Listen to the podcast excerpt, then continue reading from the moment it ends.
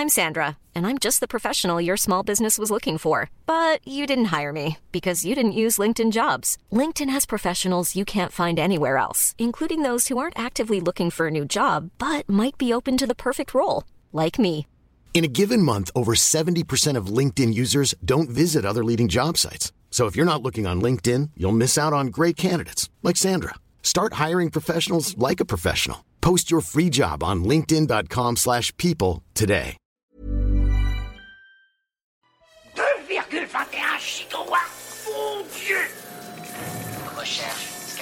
Fred, qu'est-ce que tu fais dans cette tenue? Chut Jamy, je mène une enquête. Alors ça, c'est très tordu, mais bougrement intelligent. Sixième Science, un podcast 20 minutes et science et avenir. J'espère que vous êtes dans votre assiette. Je préfère demander car le sujet du jour a de quoi retourner l'estomac. Du petit déjeuner au dîner en passant par la pause café, on fournit ce qu'il faut à notre corps pour fonctionner, mais aussi de quoi le tuer à petit feu. Alors je m'explique, chaque année en France, 36 000 cancers apparaissent en raison d'une alimentation déséquilibrée ou de l'obésité. Celui qui est healthy au possible avec un Nutri-Score A++, c'est le menu de cet épisode évidemment. En entrée, on vous propose un point sur la plus récente étude internationale à faire le lien entre le contenu de nos assiettes et le cancer. Le plat fait plutôt dans la simplicité, tous les aliments seront passés au rayon X avant d'être servis. Pour amorcer la digestion, le repas s'achèvera sur des conseils sucrés-salés, histoire de repartir l'estomac et l'esprit léger. Maintenant que la table est dressée, place à nos deux chefs du jour. Je veux bien sûr parler de Sylvie Rioux-Millot et Anissa Boumedienne. Bonjour. Salut Romain. La première est chef de rubrique Santé Médecine à Sciences et Avenir. Euh, Sylvie, euh, je me trompe pas en disant que c'est ton premier passage devant le micro et derrière les fourneaux de 6 Science. Bienvenue. Merci, bonjour. Anissa, on ne te présente plus, mais je vais quand même le faire. hein. Euh, c'est une tradition. Grande spécialiste du crumble au poire, tu également et surtout l'une des expertes santé de 20 minutes. Exactement. Bon, je crois que tout est dit et qu'on peut passer à table. Let's go. Alors, on va commencer comme d'habitude par le commencement. Sylvie, d'où vient cette étude qui, sur le papier, effectivement, a l'air plutôt euh, sérieuse et intéressante? Alors, elle n'en a pas juste l'air, c'est vraiment du lourd cette étude. C'est une étude qui est. C'est même la troisième fois en 20 ans que des experts internationaux se réunissent et pondent une Bible de 100 pages euh, en anglais, mais qui est traduite en français. Donc, pour cela, euh, cancérologues, euh, épidémiologistes, nutritionnistes se sont réunis euh, pendant.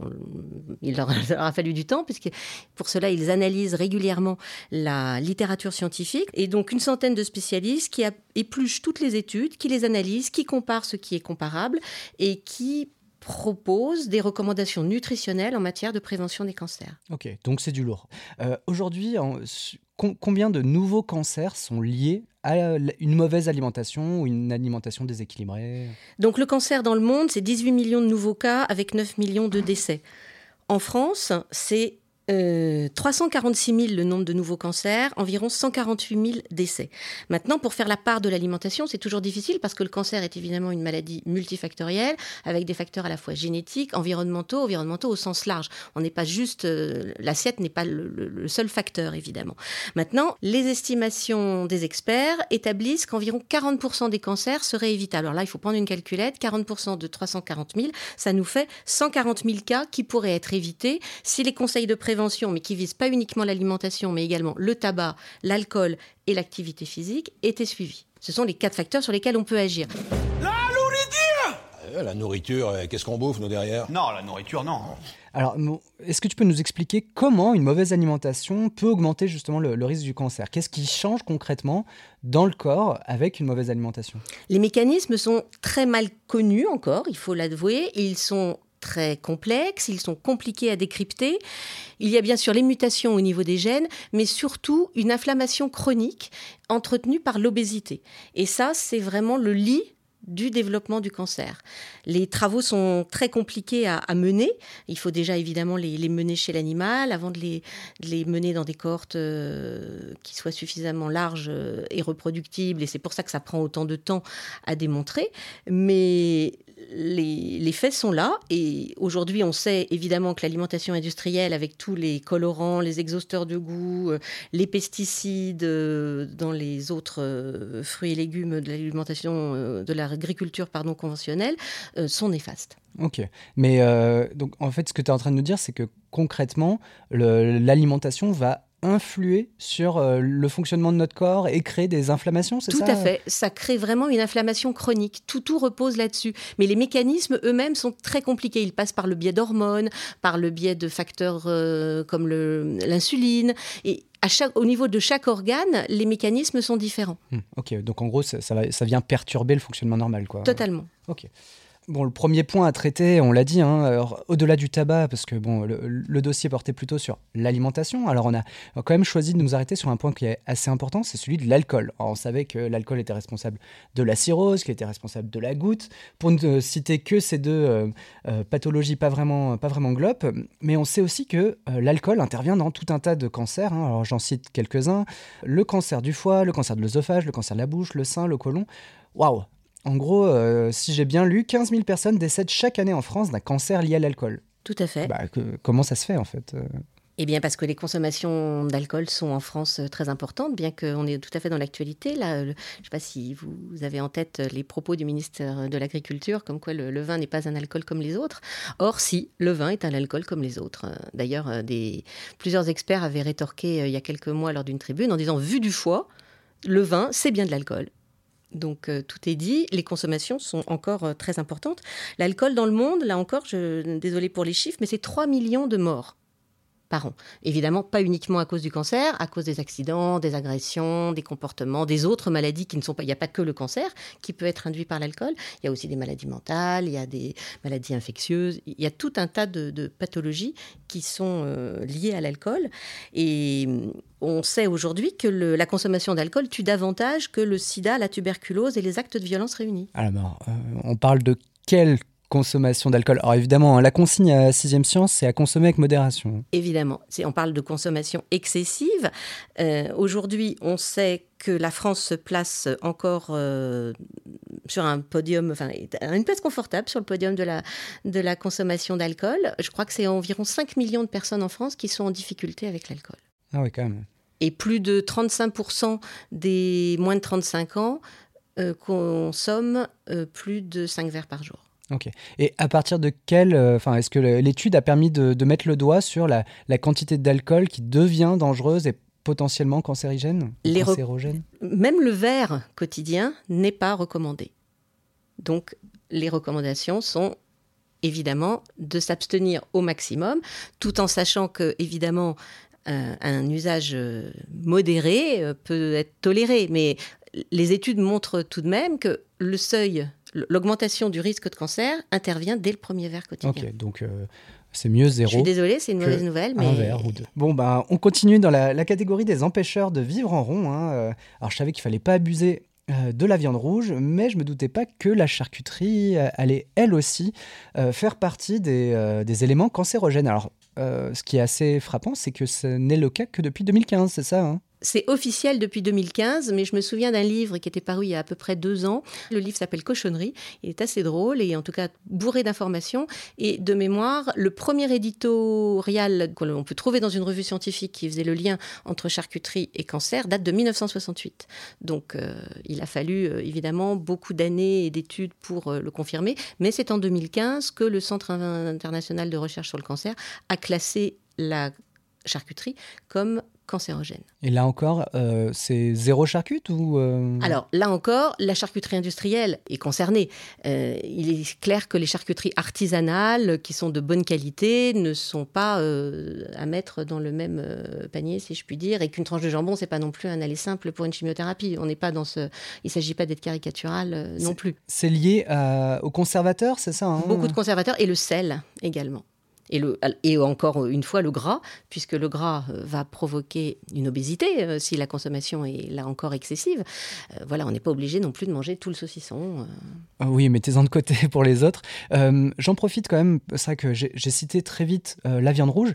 Est-ce que tu peux nous dire, alors moi j'avais noté qu'il fallait pas dépasser à peu près 70 grammes par jour. Qu'est-ce qui fait que la viande rouge, c'est potentiellement mauvais et euh, un facteur à risque pour euh, développer un cancer? Ben là, il faut refaire encore un peu de chimie parce que les molécules contenues dans la viande réagissent à la cuisson. Les viandes grillées, là, sont particulièrement euh, pointées du doigt parce que le mode de cuisson provoque la formation de molécules qui se dégagent dans l'air et qui se combinent avec le fer de la viande molécules qui se, se retrouvent donc volatiles au-dessus de, la grillade, mais qui retombent forcément. Et c'est cette euh, association chimique euh, qui est nocive. Bon, moins de viande rouge, moins de vin rouge. Est-ce qu'on peut au moins s'offrir quelques petites douceurs? Alors là, je me tourne vers Anissa. Euh, est-ce que les pâtisseries aussi nous sont, alors je dis pas non pas interdites, mais est-ce qu'il faut là encore revenir un peu plus de modération? Ah bah là, Romain, j'ai peur de te contrarier encore un petit peu plus. Euh, je ne sais pas si vous avez remarqué, mais la nouvelle tendance en matière de bien-être euh, alimentaire, c'est de bannir le sucre euh, de son alimentation. D'ailleurs, on ne compte plus les ouvrages sur, sur le sujet. Ce serait la clé d'un corps sain et d'un esprit léger. Mais c'est plus facile à dire qu'à faire. Rien qu'en un siècle, notre consommation de sucre est passée d'un kilo par an et par personne à 35 kilos. Donc je ne sais pas si vous vous rendez compte un peu de l'explosion euh, des proportions. Et cette petite saveur douce qui flatte le palais euh, ne serait pas étrangère euh, au développement de cas de diabète, d'obésité et d'autres maladies métaboliques qui augmentent considérablement les risques de développer un cancer. Et si on y réfléchit, le sucre, il est absolument partout. Petit exercice pratique, Romain, si tu fais l'inventaire des repas de ta journée, entre euh, les céréales, la pâte à tartiner euh, du petit déjeuner, euh, les sodas sucrés, le sucre que tu vas mettre dans ton café, déjà ça fait pas mal, et ça c'est juste la partie émergée de l'iceberg. Si tu ajoutes tous les sucres cachés dans l'alimentation industrielle que l'on consomme plus ou moins en fonction de ses habitudes alimentaires, si tu t'accordes, je sais pas, une pizza, un burger, des petits plats préparés que tu achètes tout fait, des chips, de la charcuterie industrielle, dans tous ces produits, tu vas retrouver euh, des sucres cachés. Et euh, pas seulement, tu vas aussi euh, retrouver au passage pas mal de sel, de mauvaises graisses, euh, d'additifs chimiques, des produits qui sont en plus parfois tellement transformés qui ne te permettent pas d'atteindre une sensation de satiété. Et en plus du coup ça va euh, en conséquence te pousser manger à plus. manger davantage. Donc là on est clairement dans un cercle vicieux qui va pas euh, arranger tes affaires. Il a tout mangé. Tout Tout. Il ne me reste rien dans ma cuisine. Pas ça. Je dois fermer la boutique Ok, bon, euh, c'est touchdown. Ouais, mais bon, je voudrais pas te plonger dans un monde fait de brocoli vapeur euh, et sans saveur. Je, je veux pas te plonger dans un profond désespoir. Si tu aimes euh, te faire plaisir avec des sucreries, le mieux c'est de te faire du bien en cuisinant le plus de produits frais non transformés. Fais-toi plaisir en utilisant des épices qui vont donner du goût et du peps à tes plats et qui en plus, pour nombre d'entre elles, ont des vertus antioxydantes, donc c'est tout bénef. Et une fois que tu as fait ça, euh, ça te permet d'abord de chasser euh, les vilains euh, sucres cachés dont on vient de parler, et tu peux t'accorder une super pâtisserie et même quelques bonbons une fois de temps en temps, et tu verras que tu savoureras ces petites pauses sucrées avec d'autant plus de plaisir. Merci beaucoup Anissa pour cette bonne nouvelle. En tout cas, pour moi, l'une des plus grosses découvertes de cet épisode, c'est pas que le gras, le sucre, tout ça était mauvais pour la santé, c'est surtout qu'en gros, il pouvait influencer nos gènes, ou en tout cas la façon dont nos gènes allaient s'exprimer. Sylvie, est-ce que tu peux nous expliquer ça de façon simple et euh, nous montrer en quoi euh, c'est quand même assez pernicieux? Alors là, on rentre dans le champ absolument euh, fantastique et encore pas très bien connu de l'épigénétique, à savoir comment justement l'environnement modifie nos gènes. On sait aujourd'hui que autour des gènes, il y a des espèces de groupements de molécules qu'on peut assimiler à des étiquettes euh, moléculaires et ces étiquettes ont le pouvoir d'activer, de ralentir ou d'éteindre l'activité des gènes. Et tout cela provoque donc des modifications. Euh, il y a même des études euh, parmi les plus récentes qui montrent que ces modifications seraient transmissibles aux générations futures.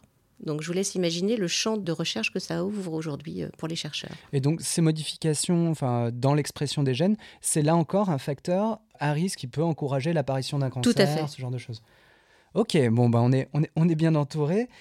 Et donc avec tout ça, euh, Sylvie, on a évoqué les effets néfastes et euh, les aliments. Alors je dis pas à proscrire, mais peut-être à, déconseiller en grande quantité. Est-ce qu'on peut au contraire mettre un, petit coup de projecteur sur euh, les bons aliments, les méthodes de cuisson à favoriser? En gros, qu'est-ce que tu nous conseilles de faire? Je crois que l'un des messages clés, c'est surtout qu'il n'y a pas d'aliments anti-cancer.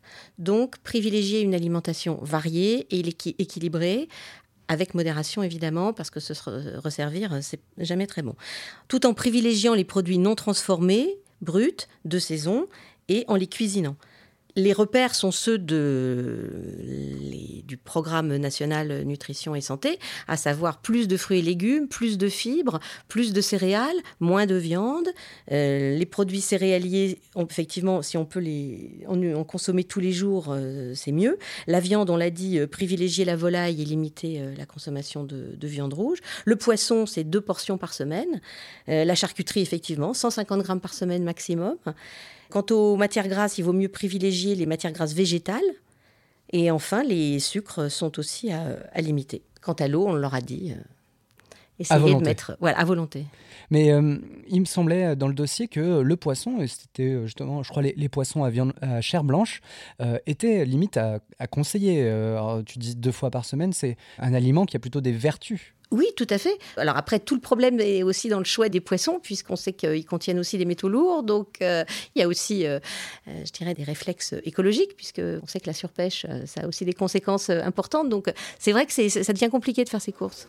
Tu sais que je bouffe du poulpe trois fois par jour, et ces putains de poulpes me sortent par les oreilles maintenant. J'ai des putains de godasses russes que mes pieds passent au travers. Anissa, je me tourne vers toi parce que euh, on, on a, on a dit qu'il n'y avait pas d'aliments contre qui servent de médicaments contre le cancer, mais en revanche, on connaît des super aliments qui peuvent peut-être justement aider au quotidien. Et euh, je crois que tu voulais nous parler d'un super aliment en particulier, c'était euh, la tomate, je crois. hein. Voilà, c'est ça. Alors, on l'a dit, euh, des mesures diététiques, euh, ça permet euh, de prévenir euh, euh, le cancer de manière générale. Et euh, je vais vous parler d'un aliment en particulier, euh, la tomate, qui, elle, euh, permet de prévenir le cancer de la prostate. Alors, euh, il ne s'agit pas de vous gaver de 3 kilos de tomates euh, tous les jours euh, pour être sûr de, de ne pas avoir euh, de cancer de la prostate. Ce qu'il y a, c'est que euh, la tomate est riche en lycopène. Le lycopène, ça a des effets antioxydants. Et du coup, ça a des vertus, ça a un effet euh, protecteur contre le cancer euh, de la prostate. Donc on en revient toujours à ces mesures de bon sens, d'alimentation équilibrée, de privilégier euh, les fruits et légumes frais. Donc effectivement, il y a la tomate, comme on vient de le dire. Il y a aussi les crucifères, et comme Sylvie vient de le mentionner, les poissons gras, voilà, qui ont un effet protecteur. Donc ce ne sont pas des médicaments, mais ce sont des aliments qui, intégrés dans une alimentation euh, équilibrée, permettent de soigner sa santé et de réduire les risques de développer euh, un cancer. Effectivement, il faut faire attention à certains euh, aliments, on l'a dit, euh, il faut limiter euh, sa consommation de graisses saturées et manger davantage d'aliments aux vertus antioxydantes, comme on vient de le dire. On parle effectivement de ces super aliments, c'est un petit peu le terme à la mode, ouais. exactement. Et donc parmi eux, on parle beaucoup de la grenade, du curcuma. Là encore, ça va pas vous transformer en, en un être à la santé euh, de, fer, fer. mais ça va quand même euh, aider, on l'a dit, euh, consommer des aliments de qualité, frais, euh, ça permet effectivement de, prendre soin de soi et de réduire ses risques de développer un cancer. La question que tout le monde peut se poser là-dessus, c'est et le bio? Hum, Est-ce que, est que ça change quelque chose? Alors c'est vrai que depuis quelques années, euh, les aliments issus euh, de l'agriculture biologique séduisent de plus en plus de consommateurs. Pourquoi? Parce que euh, on est soucieux des aspects éthiques et environnementaux des produits qu'on met dans notre assiette, et aussi parce qu'on cherche à consommer des produits issus de modes de production plus sains, sans pesticides qui sont nocifs. Et ça pourrait bien être une stratégie payante. Pourquoi? Euh, Selon une étude menée par, euh, par une équipe de l'INRA, de l'INSERM, de l'Université de Paris 13, euh, qui a été publiée en octobre dernier, l'alimentation bio réduirait significativement les risques de développer un cancer. Donc ça, c'est une étude qui a étudié un très large échantillon de près de 69 000 euh, participants qui ont été suivis pendant euh, 7 ans et répartis en quatre groupes différents selon la proportion d'alimentation bio dans leur alimentation. Donc euh, grosso modo, euh, le groupe qui en consommait le moins jusqu'au groupe qui en consommait euh, le plus. Voilà. Et donc, il a été observé par les chercheurs euh, de cette étude que les plus gros consommateurs d'alimentation euh, bio avaient un risque général de développer un cancer réduit de 25% comparé à ceux qui en consomment le moins. Donc, quand on a dit ça, euh, ça semble assez énormissime. Toutefois, cette étude a fait l'objet de critiques assez vives. Euh, des scientifiques, des commentateurs ont estimé que cette étude comportait des biais. Pourquoi? Parce qu'il est admis que les personnes euh, qui ont une alimentation riche en produits bio ont par ailleurs une hygiène de vie plus saine que le reste de la population. Euh, généralement, ce sont des personnes qui vont faire plus attention à leur alimentation, à la qualité des aliments euh, qu'elles achètent et qu'elles consomment, qui vont pratiquer euh, une activité physique régulière. Donc forcément, c'est pas juste le fait de manger bio, ça s'intègre dans une hygiène de vie globale. Quoi qu'il en soit, ces chiffres ne sont peut-être pas à prendre pour argent comptant.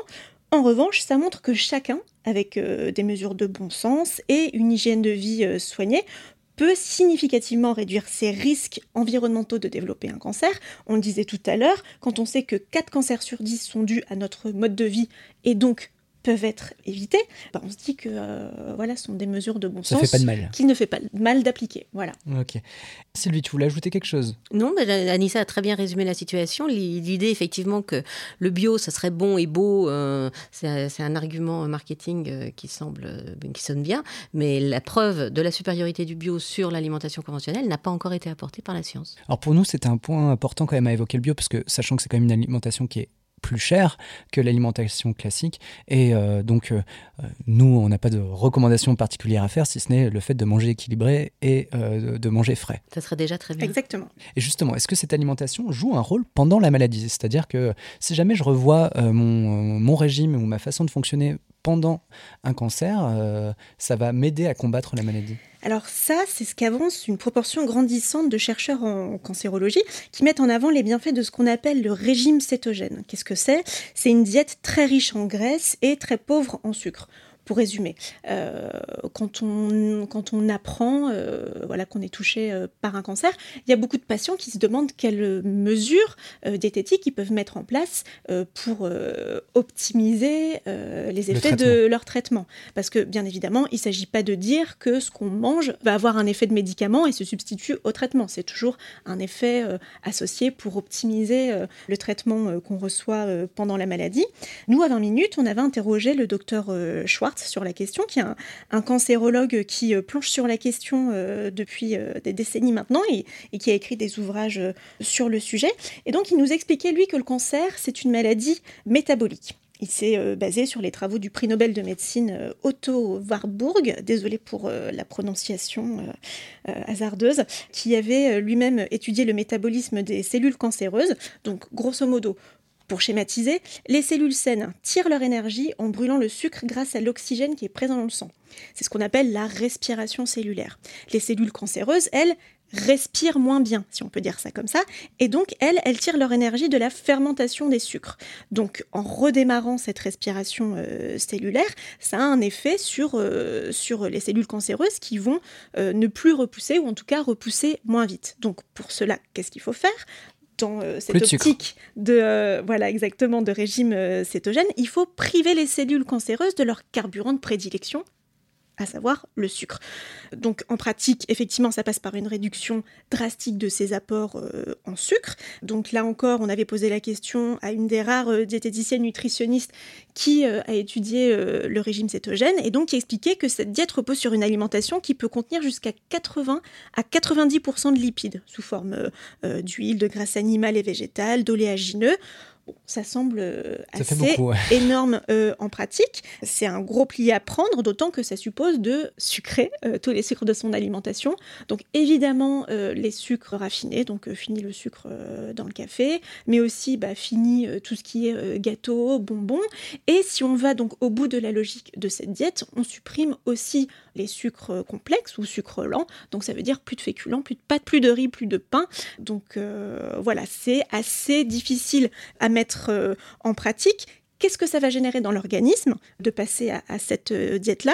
Ça va faire passer l'organisme en cétose, c'est-à-dire que le foie va fabriquer des cétones qui vont permettre à l'organisme de tirer son énergie, non pas du sucre, mais du gras. Bon, à partir du moment où c'est bien encadré, qu'on essaye aussi de prendre des conseils avisés auprès d'un spécialiste, pourquoi pas? Si ça fait pas de mal, ça peut faire du bien, mais c'est quand même recommandé de pas se lancer dans cette diète euh, Tout seul, pour être sûr de pas euh, faire n'importe quoi et pas euh, développer des carences, surtout dans cette période de fragilité pendant, pendant le traitement.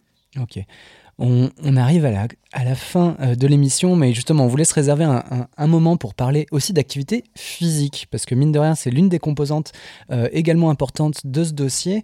Euh, Anissa, je me, tourne d'abord vers toi là-dessus. Bon, en gros, le sport, c'est bien avant, pendant et après la maladie. Hein. Exactement. Alors, on va commencer euh, avant la maladie. Et donc euh, là, je m'adresse à vous, messieurs. Euh, sachez qu'il y a un lien chez l'homme entre la sédentarité et les troubles de la prostate. Donc, si un homme passe plus de 10 heures par semaine devant la télé, il va avoir 20% de risque supplémentaire d'avoir un souci de prostate. Au contraire, s'il marche à peu près 2 à 3 heures par semaine, il aura 25% de risque en moins c'est pas rien. Euh, autre activité physique que vous pouvez pratiquer, messieurs, pour protéger votre prostate, c'est la masturbation. C'est pas moi qui le dis, c'est la science. Euh, éjaculer souvent, au moins 20 fois par mois, euh, c'est quand même du sport. Pas forcément la masturbation. Ça participe à la bonne santé de la prostate. C'est prouvé par beaucoup d'études. c'est un mécanisme qui est biologique. En fait, dans le sperme, il y a des substances nommées putrécines qui sont cancérigènes. Et donc, éjaculer souvent permet ainsi euh, d'éliminer ces toxines. Donc une vie sexuelle épanouie est donc en partie la clé d'une prostate en bonne santé. Tout le monde parle d'infarctus, de cirrhose, de cancer. Ben, moi je dis que la pire maladie des hommes, c'est de donner tout son amour à une seule bonne femme. Merci Anissa, c'était assez atypique, hein, mais voilà, ça fait partie des bonnes recommandations de 6 Science dans ce numéro. Donc ça, c'est valable en préventif, et bon, évidemment, ça concerne absolument euh, tout le monde au-delà de ces messieurs euh, et de leur prostate. Euh, d'ailleurs, on le répète, faire du sport, c'est bon pour la santé, et c'est aussi vrai pour les personnes qui sont déjà touchées par la maladie. les femmes atteintes d'un cancer du sein verraient ainsi diminuer le risque de récidive en pratiquant régulièrement une activité physique.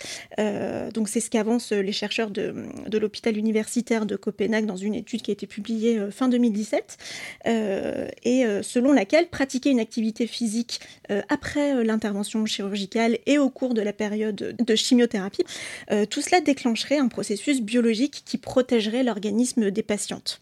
Donc, en pratique, comment ça fonctionne? Faire du sport augmenterait la concentration d'adrénaline dans le sang, ce qui favoriserait la disparition des tumeurs. Mais outre la diminution des risques de récidive, la pratique régulière d'une activité sportive constitue aussi un véritable soin de support en soi. Parce que euh, voilà, faire du sport, euh, seul ou en groupe, euh, bah, ça aide d'abord à, diminuer les effets indésirables du traitement, qui sont assez nombreux. Ça permet aussi aux patients de mieux supporter la maladie, de se réapproprier leur corps, d'améliorer leur estime d'elles-mêmes et leur bien-être. Et ça, c'est quand même aussi un point qui est fondamental. D'ailleurs, les médecins l'ont bien compris aujourd'hui. Par exemple, à l'Oncopole de Toulouse, il a été lancé début 2017 un pôle sport et cancer qui permet aux patients de bénéficier gratuitement de cours de sport par semaine. Et d'ailleurs, il y a de plus en plus de, centres d'oncologie qui mettent en place ce type de, pôle, euh, sport et cancer, et qui proposent des programmes adaptés aux patientes euh, pour leur permettre de pratiquer euh, une, activité physique régulière. Alors, je vous rassure, pas besoin de soulever des kilos de fonte, hein, mais on en profite pour faire des longueurs de piscine, enfiler ses baskets pour faire de longues balades en forêt, ou faire de la zumba, ça peut être sympa aussi. L'important, c'est d'avoir une pratique sportive qui soit régulière. Bon, dans un registre un petit peu moins glam, passer l'aspirateur et la serpillière, ça marche aussi, mais euh, si on peut trouver une activité qui nous fait plaisir en plus de nous bouger, c'est quand même euh, un petit peu euh, plus fun.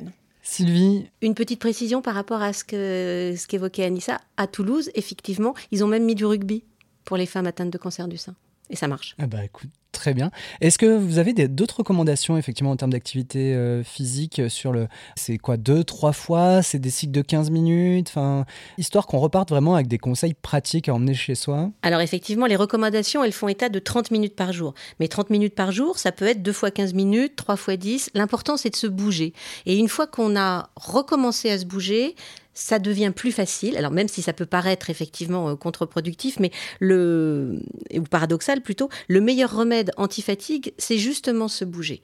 Donc l'idée, c'est de réinitier des mouvements. Et comme le disait également Anissa, le sport, oui, mais c'est l'activité physique, c'est se bouger. Ça veut dire euh, marcher, ça veut dire euh, se lever, ça veut dire éviter la sédentarité, éviter la position couchée, allongée, le canapé. Donc ça, c'est tout ce qu'on limitera en activité assise et qu'on compensera par une activité, le fait de se déjà d'être debout, de, prendre les escaliers de, au lieu des escalators, d'éviter l'ascenseur, de descendre une station avant ou, après son de métro, sa destination. la machine, hein. Voilà. Eh bien, c'est bon pour la machine. Et c'est pour ça que c'est bien de pratiquer euh, une activité euh, au quotidien ou au moins euh, deux ou trois fois par semaine. Il vaut mieux, comme le disait Sylvie, faire un quart d'heure de marche le matin, un quart d'heure de marche le soir, tous les jours, ou voilà 30 minutes, allez, trois fois par semaine, plutôt que de se dire le dimanche, allez, je vais me faire une grosse séance de bourrin de trois heures de sport. ce sera plus productif de distiller ses efforts tout au long de la semaine, voilà, pour préserver sa santé. Merci Anissa. Une info positive en guise de digestif, bah c'est le signe que le repas touche à sa fin, on fait sauter le bouton du pantalon et on se met à son aise. Pour du rab, bah, il faudra passer une autre fois ou changer de crèmerie en allant chez le libraire trouver le numéro de Science et Avenir. Alors dans ce dossier euh, cancer et nutrition, vous verrez que le contenu de nos assiettes n'a pas fini de nous réserver des bonnes et des mauvaises surprises. Toute l'équipe de l'établissement 6ème Science espère que vous avez passé un moment digne d'un 5 étoiles. Si la cuisine et le service vous ont plu, notre page iTunes sera ravie de jouer les livres d'or et de recevoir vos commentaires. Pour échanger sur nos meilleures recettes ou la façon de cuisiner les invités, il y a une adresse toute trouvée audio at 20minutes.fr. À dans un mois et n'oubliez pas, on envoie de la science dans tous les sens. 2,21 gigawatts Mon Dieu Recherche, scanner. Fred, qu'est-ce que tu fais dans cette tenue? Chut, Jamy, je mène une enquête. Alors ça, c'est très tordu, mais bougrement intelligent. Sixième Science, un podcast 20 minutes et science et avenir.